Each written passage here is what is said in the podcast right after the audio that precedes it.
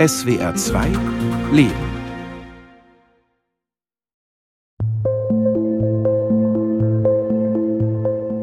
John O'Hara ist mein Name. Vom Beruf her bin ich Schuhmacher, selbstständig und habe mich am 7.6. mit AstraZeneca impfen lassen. Und keine zwei Wochen später hatte ich im Lendenbereich einen Riesenschmerz. Das war wie wenn jemand mit einem glühenden Eisen, mit einer glühenden Eisenspitze da reingestochen hätte. Also mein Allgemeinzustand war so schlecht. Ich habe von 24 Stunden am Tag, glaube ich, 20 Stunden geschlafen, weil es ging einfach gar nichts mehr. Und die vier Stunden, fünf Stunden, die ich am Tag wach gewesen bin, hatte ich nur Schmerzen und lief geistig neben mir her. Den Aha-Effekt hatte ich eigentlich, als ich dann gemerkt habe, dass der Krankenwagen über jede rote Ampel gefahren ist. Und als ich dann im Krankenhaus erfahren habe, dass meine Thrombozyten schon auf 22.000 Einheiten herabgesunken sind und ich spätestens am Sonntag in einen sehr kritischen Bereich gekommen wäre, Direkt vorweg. Es soll nicht darum gehen, Ängste zu schüren, sondern darum, Betroffenen eine Stimme zu geben. Keiner der Menschen, die hier zu Wort kommen, war oder ist gegen Impfungen. Sie haben sich impfen lassen, um sich und andere vor dem Coronavirus zu schützen. Und sie haben Pech gehabt. Denn auch wenn Impfschäden nicht oft vorkommen, ausgeschlossen sind sie nicht. Das hat inzwischen auch Bundesgesundheitsminister Karl Lauterbach bestätigt.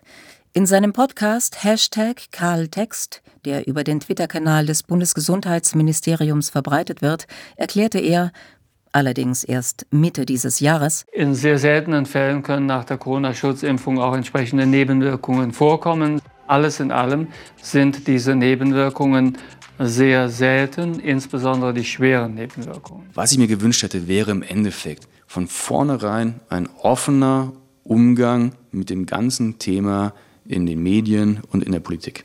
Aber dieses lange Verschweigen, Kleinreden, gar nicht anerkennen von Impfnebenwirkungen, das ärgert mich einfach.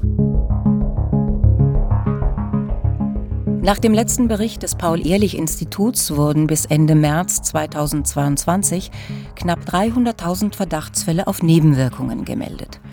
Bei gut 170 Millionen Impfungen sind das weniger als zwei Meldungen auf 1000 Geimpfte. Schwerwiegende Reaktionen gab es laut Bericht bei einem von 5000. Allerdings werden in Deutschland deutlich weniger Nebenwirkungen gemeldet als in anderen Ländern. Und die Zahlen steigen.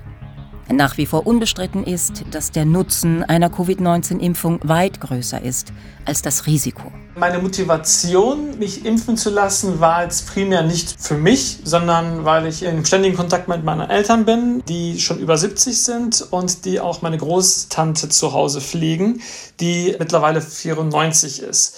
Dieser Kontakt war halt auf Eis gelegt, weil man ja nicht dafür verantwortlich sein möchte, dass man schuld ist, dass jemand erkrankt und einen schweren Verlauf hat. Sebastian Schönert war darum froh, schon Ende Mai 2021 einen Impftermin bei seinem Hausarzt zu ergattern. Er ist damals 36 Jahre alt und als Vertriebsmitarbeiter in einer Softwarefirma angestellt. Ein paar Stunden nach der Impfung mit AstraZeneca verspürt er, wie viele andere auch, Schmerzen an der Einstichstelle. Am nächsten Morgen hat er Fieber, Schüttelfrost und Gliederschmerzen, meldet sich krank und legt sich ins Bett. Einen Tag später ist alles vorbei und er geht wie gewohnt zur Arbeit. Am Dienstag nach der Impfung, also sehr genau sieben Tage danach, hatte ich dann Kopfschmerzen bekommen. Migräneartige Kopfschmerzen am Abend, die sind dann auch über die Nacht nicht weggegangen. Also ich hatte eine relativ schlechte Nacht und am nächsten Tag ist dieser Schmerz nicht schlimmer geworden, aber er ist gleichbleibend gewesen. So ähnlich wie ein Zahnschmerz, der einfach nicht weggeht. Hatte dann am zweiten Tag erst eine Ibo 800 reingeworfen, dann die zweite, dann irgendwann auch die dritte und es hat auch nicht geholfen. Auch meine Freude war riesig, als ich im März 2021 zum ersten Mal gegen Covid-19 geimpft wurde.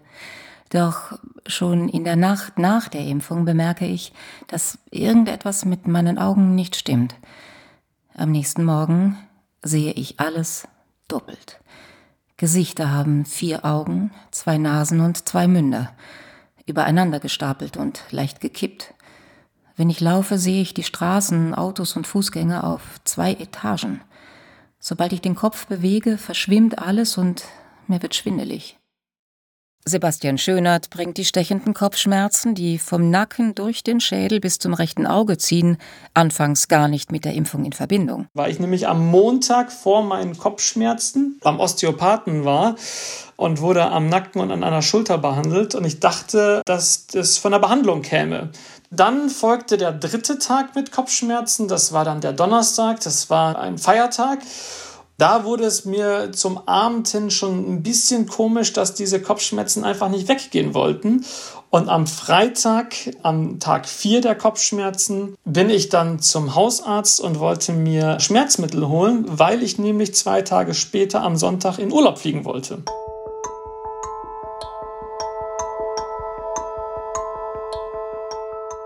Da die Hausarztpraxis geschlossen ist, geht er ins benachbarte Krankenhaus, wo die Ärztin ihm vorsichtshalber Blut abnimmt.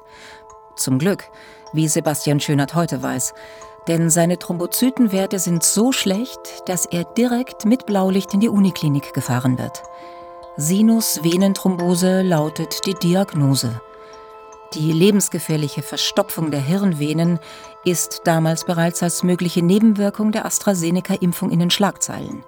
Sebastian Schönert verbringt die nächsten zwölf Tage auf der Intensivstation.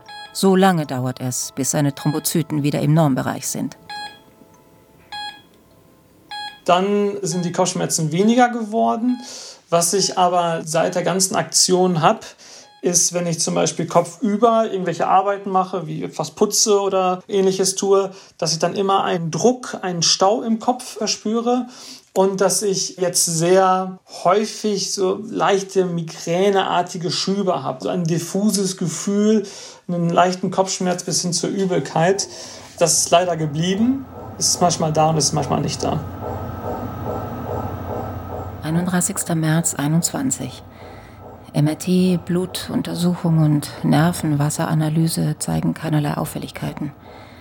Weder in der Neurologie noch in der Augenklinik haben sie eine klare Ursache für meine Sehstörung gefunden.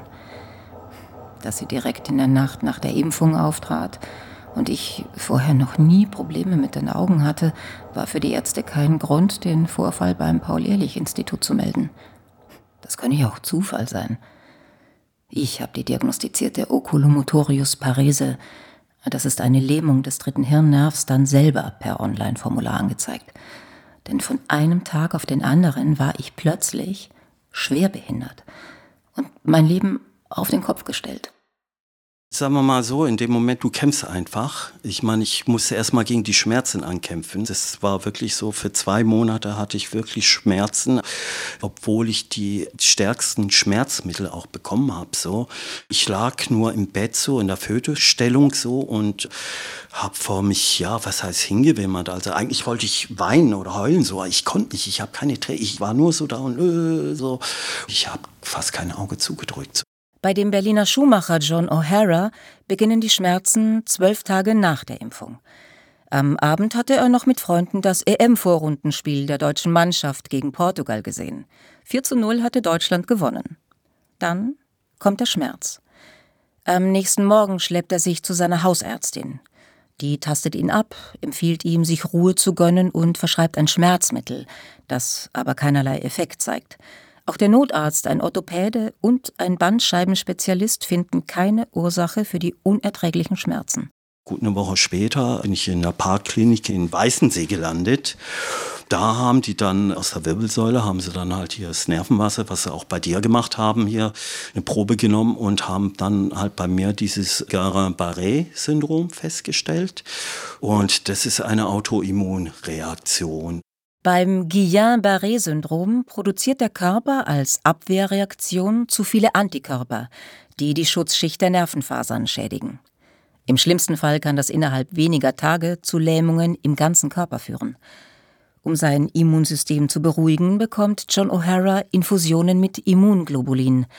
Zu dem Zeitpunkt sind seine Zehen schon taub, auch in den Fingern hat er kein Gefühl mehr. Und nach zwei Wochen hatte ich das Empfinden so, dass es sich dann weiter in den Körper ausbreitet. So. Also dann die Füße hoch über die Knöchel und dann Richtung Waden und zu den Knien. Dann halt bis zu den Unterschenkeln und dann halt bis zu den Ellenbogen ausgebreitet, so dass halt alles gelähmt war und dass ich noch nicht mal in der Lage war, irgendwie eine Flasche Saft oder so aufzumachen. In Kontakt mit John O'Hara komme ich über den Berliner Journalisten Christoph Kadenbach. Der hat Mitte Januar im Magazin der Süddeutschen Zeitung als einer der ersten über Impfschäden berichtet. Damals ein Tabuthema, über das vor allem in der Querdenker- und Verschwörungstheoretiker-Szene diskutiert wird. Im Internet kursieren Bilder von zitternden Geimpften und Meldungen von mysteriösen Todesfällen. Angst, radikalen Impfgegnern neue Argumente zu liefern oder Menschen zu verunsichern, hatte der SZ-Autor nicht. Also ich sehe es eher so, dass wenn die Menschen aufgeklärt sind über das, was passieren kann, aber das auch statistisch richtig einordnen können, dann hilft es ja mehr, als dass es schadet. Außerdem sollte das ja auch gar nicht die Frage sein. Ich habe ja keine Agenda als Journalist, dass ich jetzt Menschen von irgendwas überzeugen will, dass sie in ihrem persönlichen Leben etwas tun oder etwas nicht tun. Ich möchte ja eigentlich nur das spiegeln, was der Realität entspricht. Was mich da so ganz massiv verärgert, ist, dass den Menschen, denen sowas widerfahren ist, eigentlich zuerst überhaupt gar nicht geholfen wurde, weil dieser Zusammenhang mit diesem, wie hat man es damals so schon genannt, Game Changer, die Impfung ist da, dass dieser Zusammenhang erst gar nicht da sein durfte. Deswegen haben auch viele Ärzte einfach weggeschaut und gesagt, nö, das kann einfach nicht sein, das darf nicht sein weil sonst würden wir die einzige Waffe gegen Corona verlieren, dass man die Menschen einfach so allein gelassen hat. Karl Peters, der in Wirklichkeit anders heißt, ist 38 Jahre alt, verheiratet, Vater von zwei Kindern und von Beruf Polizeibeamter. Geimpft wurde er am 11. März 2021, während seiner Dienstzeit, in Uniform und mit vielen Kollegen.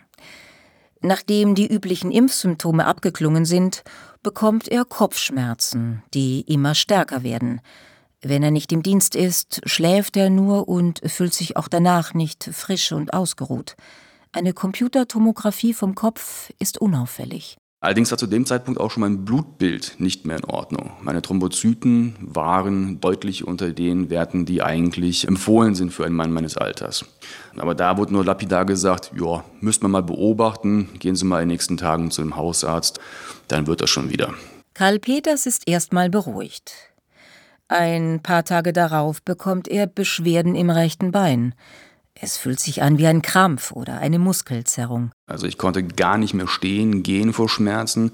Ich hatte dann zu den Schmerzen im Bein, Kopfschmerzen, Müdigkeit, Abgeschlagenheit, ein Drucken, Brennen in der Brust. Meine Frau hat mich dann noch ins Krankenhaus gefahren und die haben dann eine tiefe Beinvenenthrombose festgestellt, haben da aber auch jeden Zusammenhang mit der Impfung abgestritten. Eine Ursache für die Thrombose können die Ärzte nicht finden und empfehlen ihm Heparin. Der Wirkstoff verhindert, dass das Blut im Körper gerinnt. Ist die Thrombose allerdings Nebenwirkung einer Impfung, wird von Heparin abgeraten, da es die Symptome noch verschlimmern kann. Als Karl Peters das im Internet liest, hat er gerade die erste Spritze bekommen und begibt sich direkt in die Notfallambulanz. Plötzlich geht alles sehr schnell. Die haben mich dann da nochmal ins Untersuchungszimmer reingerufen und mir gesagt, dass meine Thrombozytenzahl so dermaßen im Keller ist, dass jede kleinste Verletzung mich verbluten lassen würde. Es würde auch schon reichen im Endeffekt, wenn ich mich falsch bewege und ich könnte mir innere Verletzungen zuziehen, die optisch nicht erkennbar sind von außen und ich dann daran verblute, dass ich auf jeden Fall stationär aufgenommen werden muss. Das linke Auge, ne? Genau. Ja, C-R-H-D-V. Super. Hier. 26.10.21. Seit zwei Tagen habe ich einen grippalen Infekt mit Schnupfen, Halsschmerzen und Fieber. Dazu schon wieder diese Augenmuskellähmung. Es ist mittlerweile die dritte. Jeweils eine Woche hat die Sehstörung nach der ersten und zweiten Impfung gedauert. Mein Immunsystem scheint total entregelt zu sein. Inzwischen bin ich dankbar für jede neue Krankheit, die eine Erklärung für meinen Zustand sein könnte. Ich will endlich wissen, was das ist und was man dagegen tun kann. Du fährst da halt in diesen dunklen Tunnel hinein so. Du denkst, du siehst Licht am Ende des Tunnels, also halt nach der ersten und der zweiten Therapie so, aber es ist nicht das Ende des Tunnels, sondern es ist der Zug, der dir entgegenkommt so und dich dann halt noch weiter in den Tunnel hineinschickt so. Du bist da irgendwie wie Don Quixote so, kam ich mir vor, so. Du hast da diese Windmühlen und kämpfst da irgendwie gegen Windmühlen an so. Und auch diese Ungewissheit, das frisst auch an einem. John O'Hara weiß, dass sich ein Fünftel aller GBS-Patienten nie von den Beschwerden erholt. Zwei Therapien mit Immunglobulin hat er hinter sich, die seinen Zustand immer nur kurzzeitig verbessert haben. Im Sommer 2021 ist er fast bis zur Hüfte gelähmt und sitzt im Rollstuhl. Seit der Berliner Schuhmacher erkrankt ist, hat er kein Einkommen mehr. Seine Werkstatt ist geschlossen, die Kosten für Miete und Versicherung laufen aber weiter. Finanziert wird er von seiner 81-jährigen Mutter, die aber selbst nur eine kleine Rente bekommt. Schon vor Monaten hat der Schuhmacher beim Berliner Landesgesundheitsamt einen Antrag auf Anerkennung eines Impfschadens gestellt. Denn bei einer offiziell empfohlenen Impfung steht Betroffenen, je nach Schweregrad, eine monatliche Rente zwischen 150 und 800 Euro zu. Die Beweislast trägt allerdings der Geschädigte, eine Bekannte hat mich darauf aufmerksam gemacht, dass ich das halt auch als Impfschaden melden kann so und habe das dann auch als Impfschaden gemeldet. Dadurch, dass ich halt leider privat versichert bin, muss ich halt auch erstmal die ganzen Rechnungen halt bezahlen, dann auch mein Verdienstausfall und so weiter. Aber wir sind halt in Deutschland Anspruch auf Schmerzensgeld oder so hast du halt nicht. Also wenn man zum Beispiel in Schweden oder so, habe ich gelesen, könnte ich mit einer Entschädigung von, was weiß ich, bis zu 500.000 Euro rechnen. Ich finde es unfassbar. Also ich meine, wie in Deutschland mit sowas überhaupt umgegangen wird, ja. Die Ablehnungsquote ist riesig, die Bearbeitungszeit ist ungewöhnlich lang und am langen Ende kommt nichts bei raus für die meisten. Wir machen da in dem Bereich gar nichts, äh, mangels eben Erfolgsaussichten und der geringen Beträge. Wir konzentrieren uns auf die Hersteller. Entgegen landläufiger Meinung sind Schadenersatzansprüche und Schmerzgeldansprüche gegen die Hersteller nicht ausgeschlossen. Dazu gibt es keine Vereinbarung. Der Wiesbadener Rechtsanwalt Joachim Cäsar Preller vertritt in seiner Kanzlei die Interessen von über 200 Mandanten, die seit der Impfung gesundheitliche Beschwerden haben. Einer von ihnen ist Sebastian Schönert. Der wurde schon im Krankenhaus von seinen Ärzten darauf hingewiesen, dass er rechtliche Schritte unternehmen könne und hatte sogar schriftlich, dass das lebensgefährliche Blutgerinnsel in seinem Kopf von der Corona-Impfung mit AstraZeneca ausgelöst wurde. Das Pharmaunternehmen hat 2021 mit seinem Impfstoff rund 3,5 Milliarden Euro eingenommen. Der Anwalt versuchte zunächst eine außergerichtliche Einigung zu erwirken, doch AstraZeneca lehnte die Schadensersatzforderung ab. Sebastian Schönert klagt jetzt vor Gericht. Nicht nur um einen Schadensersatz herauszubekommen, sondern auch um da eine Gewissheit zu bekommen, weil aktuell ist es ja so, dass man keine klare Aussage hat und dass die Fälle bei den Menschen, die Nebenwirkungen haben, ja eher lapidar abgearbeitet werden. Und es wäre schön, wenn alle da auch einen gewissen Schlussstrich auch drunter setzen können. Auch Karl Peters hat sich an den Wiesbadener Anwalt gewandt. Seine Leidensgeschichte zog sich über Monate hin. An den Spätfolgen der Impfung leidet er bis heute. Was halt mir noch hinterherläuft, ist die Abgeschlagenheit. Ich bin einfach nicht so leistungsfähig wie vor der Impfung. Der Professor in Bonn sagt zwar, okay, das braucht alles eine Zeit, das Blutbild hat sich wieder nahezu komplett normalisiert, aber ich könnte schon noch mit ein bis zwei Jahren rechnen, wo mir das hinterherlaufen wird, weil der Körper einfach nach so einem Traumata relativ lange Zeit braucht, um das komplett wieder abzuschütteln. Dann gehen Sie bitte den Gang entlang durch die Glastüre bis zum Ende, letzte Tür rechts reingehen. Es ist beschildert Radiologie MRT, nehmen Sie ruhig Platz und füllen Sie das aus. 10. Juni 22. Seit zehn Tagen habe ich wieder Probleme mit den Augen. Zum fünften Mal. Mir ist ständig schwindelig. Es ist so anstrengend und so frustrierend. Zum Glück tut es nicht weh. Ich versuche den Mut nicht zu verlieren. Darauf zu vertrauen, dass es immer wieder verschwunden ist. Darauf zu vertrauen, dass es immer verschwunden ist und auch jetzt wieder verschwinden wird. Aber Manchmal gelingt mir das nicht gut. Gestern offenbarte mir die zuständige Sachbearbeiterin beim Versorgungsamt, dass bis jetzt alle Anträge auf Anerkennung eines Impfschadens abgelehnt worden seien. Das sind ja tolle Aussichten. Das hat mich auch so getroffen. Ich war im Dienst und habe da Einsatz gehabt bei einer alleinerziehenden Mutter. Inhalt des Einsatzes war ganz grob, dass die Kinder im Endeffekt da alleine rumsitzen. Die Mutter liegt im Bett, wird jetzt gleich vom Notarzt wieder ins Krankenhaus verbracht und wir uns darum kümmern müssen, was mit den Kindern passiert, sprich den Kontakt zum Jugendamt und sowas herzustellen. Und dann hat sich später herausgestellt, dass sie auch seit der zweiten Impfung mit BioNTech massivst Nebenwirkungen hat, die aber kein Arzt irgendwie ernst nimmt, die kein Arzt irgendwie damit in Verbindung bringen möchte und wo man jetzt auch sagt, nee, das ist psychisch das Ganze, das ist gar nicht von der Impfung. Hallo, ich erwarte von einem demokratischen Staat, dass er auch transparent damit umgeht. Ja, und die Tatsache, dass es Impfschäden gibt, auch anerkennt und nicht irgendwie versucht, Impfopfer als Spinne oder sonst noch was darzustellen. So. Immerhin wird inzwischen über das Thema Impfschäden deutlich häufiger berichtet. Es gab lange Artikel im Spiegel und in der Zeit. Im Fernsehen sendete unter anderem das ARD-Magazin Plus Minus einen Beitrag. Mittlerweile hat das Phänomen sogar einen Namen.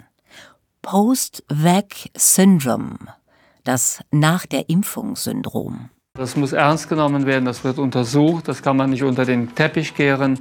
Es ist aber nicht vergleichbar mit der Schwere der Erkrankung von Post-Covid. Ein Staat, der seine Bürger dazu aufruft, sich impfen zu lassen, in dem Moment muss ich auch die politische Verantwortung dafür übernehmen. Und dann sollte ich auch die Leute mit ins Boot nehmen und die dann auch da begleiten und nicht einfach im Regen stehen lassen. Und das ist nämlich der Fall. Ja, also ich würde mir schon erhoffen, dass ich Recht bekomme, dass mir der Schadensersatz zusteht, weil es gibt ja kein Halb-Halb in der Situation. Es gibt ja kein Unentschieden, würde ich mal sagen. Sebastian Schönert geht es heute wieder gut. Auch wenn er manchmal Migräne hat und seit dem Krankenhausaufenthalt, wie Freunde sagen, deutlich gealtert ist. Karl Peters fühlt sich zwar immer noch schlapper und weniger belastbar als vor der Impfung, kann aber wieder problemlos den Polizeidienst versehen.